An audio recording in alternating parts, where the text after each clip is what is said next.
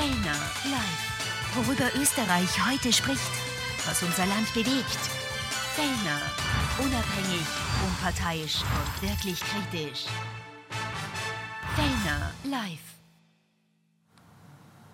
Einen schönen Abend. Es ist 21 Uhr. Das ist die gewohnte Fellner Live-Zeit. Aber aufgrund von vielfachen Wunsch wird Fellner Live jetzt extra lang.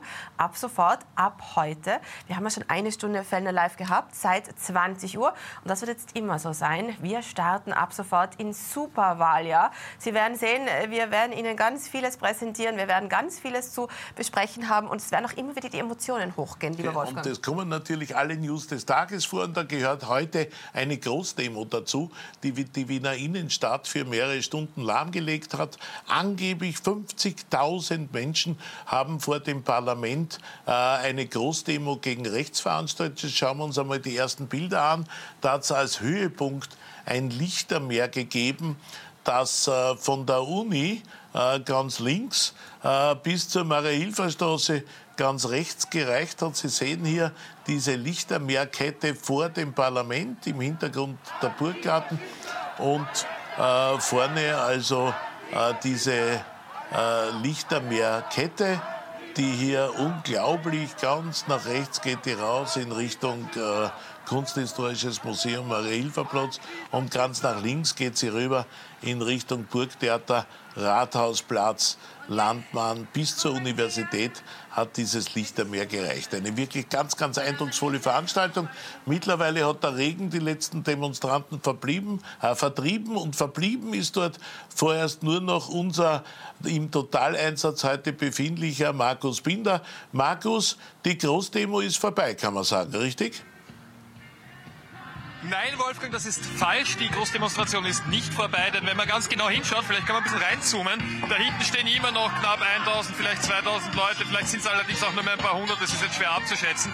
Fakt ist, hier läuft noch immer die Musik, hier wird noch immer gefeiert, aber natürlich sind es inzwischen deutlich weniger Menschen geworden, dafür hat nicht zuletzt der Regen gesorgt. Allerdings, vor etwa einer Stunde sind hier, wo ich gestanden bin, Tausende gestanden. Hier konnte man sich keinen Millimeter vorwärts bewegen. Und äh, die neuesten Zahlen, die ich gehört habe, nach einer Berechnung der Drohne von der Polizei, wenn man da sagt, pro Quadratmeter drei bis vier Menschen und das geht sich locker aus. Vor der Bühne waren es definitiv viel mehr. Da kommt man nicht auf 50.000, sondern eher so auf 80.000. Also mal schauen, was dann morgen die Ergebnisse sein werden. Aber wenn man überlegt, dass dann auch noch andere Demonstrationen in Österreich stattgefunden haben, alles zusammen, vielleicht auch 100.000.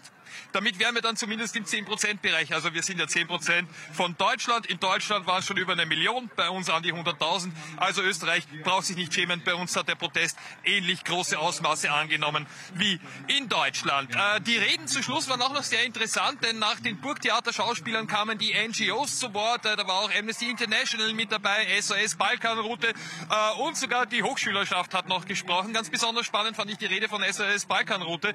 Da ist noch einmal betont worden, dass äh, das Schließen der Balkonroute zu ganz fürchterlichen Situationen geführt hat. Wir erinnern uns noch an äh, das Gefangenenlager in einem, äh, in einem Flüchtlingslager, das äh, vom IMPDC äh, eingerichtet worden ist. Der Chef ist der Spindlecker und äh, er war ja sozusagen der Ziehvater von Sebastian Kurz. Das ist zumindest hier auf dieser Rede noch einmal zu hören gewesen. Ähm, wir erinnern uns ja, SOS Balkanroute hat verhindert, dass dieses Gefängnis im Flüchtlingslager tatsächlich in Betrieb geht. Hier auf der Bühne hat man noch einmal gesagt, es wird hier ganz vehement versucht, rechtsfreie Räume zu schaffen, vor allem eben in Bezug auf Migration. Und äh, was auch noch einmal gesagt wurde, es wird hier nicht nur gegen die FPÖ demonstriert, natürlich in erster Linie, also die Deportationsfantasien von der Remigration sind ja der Auslöser gewesen. Nein, hier wird auch gegen die ÖVP demonstriert, die das über Jahrzehnte hinweg einfach akzeptiert hat.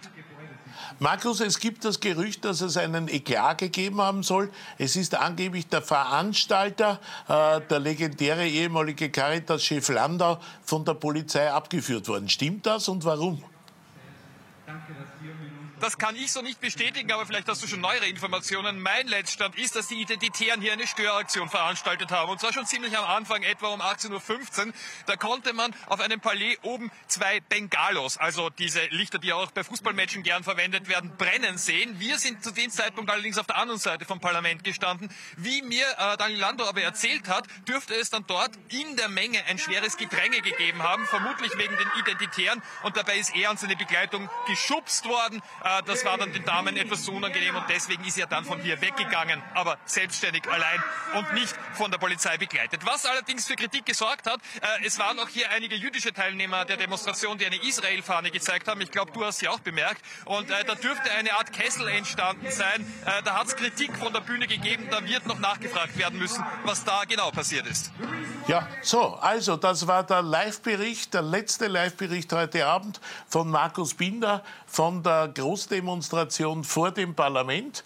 Dazu gibt es zwei spannende Duelle, die Sie jetzt bei Fellner Live dann später am Abend noch sehen werden. Eines ganz, ganz spannend, Miesig gegen Stenzel, äh, der Veranstalter Robert Miesig gegen die Demo äh, Kritikerin äh, Ursula Stenzel, da fliegen die Fetzen und dann ein ganz wüstes Duell, äh, nämlich Gerald Gross gegen Sebastian Bornmehner, da ist der Blutdruck explodiert.